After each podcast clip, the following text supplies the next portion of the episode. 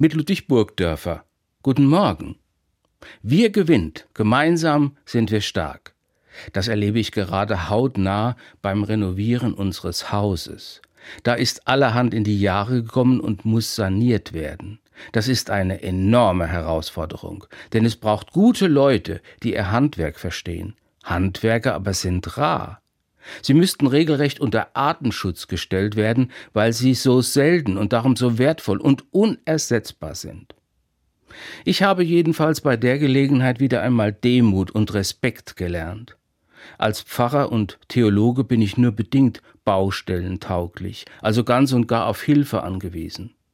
Da gibt es viel Eigenleistung, die ich der Familie verdanke, also dem Teil, der sich auskennt mit Steckdosen und Lichtschaltern und dem ganzen Kabelsalat. Aber vor allem auch den Handwerkern, die in allen anderen Gewerken Fachleute und Spezialisten sind. Dabei muss ich aufpassen, dass ich nicht nur darauf schaue, was ich alles nicht kann. Das macht einen nämlich ganz kleinmütig. Mir hat deswegen ganz gut getan, was einer zu mir sagte, als ich neulich von einer Beerdigung kam. Also das könnte ich nicht.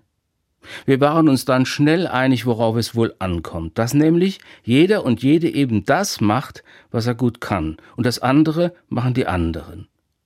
Dafür gibt es schon in der Bibel wunderbare Modelle. Wenn Gott zum Beispiel einen Mann wie Mose damit beauftragt, neben den Schafen seines Schwiegervaters eben mal schnell die ganze Herde des versklavten Volkes Israel in die Freiheit zu führen. Und vorher soll er darüber mit dem Pharao ein ernstes Wörtchen sprechen.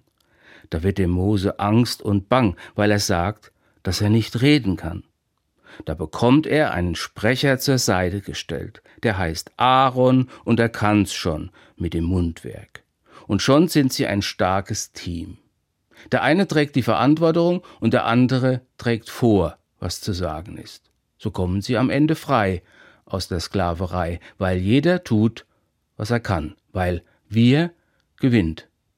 Ludwig Burgdörfer, Landau, Evangelische Kirche.